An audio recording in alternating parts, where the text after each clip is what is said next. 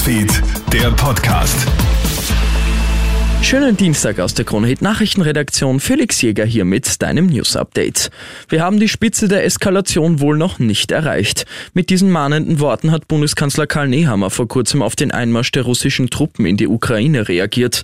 Nehammer fordert die russische Föderation dazu auf, an den Verhandlungstisch zurückzukehren.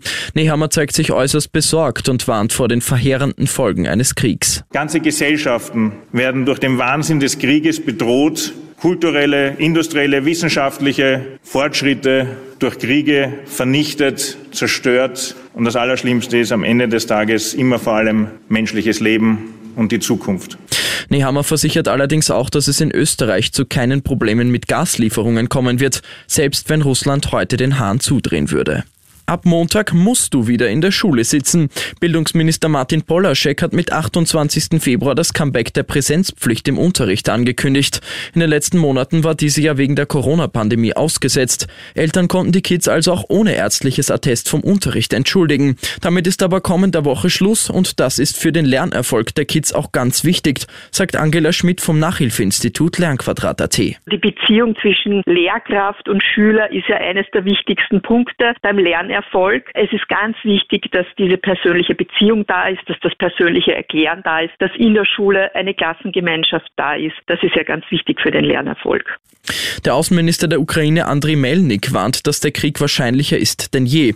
Gestern Abend hatte Russlands Präsident Wladimir Putin ja angekündigt, die beiden Separatistengruppen Luhansk und Donetsk im Osten der Ukraine als unabhängige Staaten anerkennen zu wollen. Putin sagte in einer Videobotschaft. Ich halte es für notwendig, eine längst überfällige Entscheidung zu treffen, die Unabhängigkeit und Souveränität der Volksrepubliken Donetsk und Luhansk sofort anzuerkennen. Ich fordere die Bundesversammlung der Russischen Föderation auf, diese Entscheidung zu unterstützen und dann Verträge mit beiden Republiken zu schließen. Im Anschluss daran schickt Putin Truppen in die Ukraine. Laut Augenzeugen sind bereits erste Konvois in Donetsk eingetroffen, darunter auch Panzer. Die EU und die USA kündigen scharfe Sanktionen an.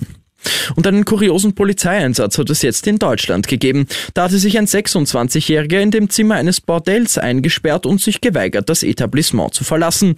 Gegen 4.50 Uhr morgens muss dann die Polizei eingreifen. Der Mann reagiert aggressiv und muss festgenommen werden. Sein Motiv, er war mit den angebotenen Leistungen nicht zufrieden. Ich wünsche dir noch einen schönen Dienstag. Krone Hits, Newsfeed, der Podcast.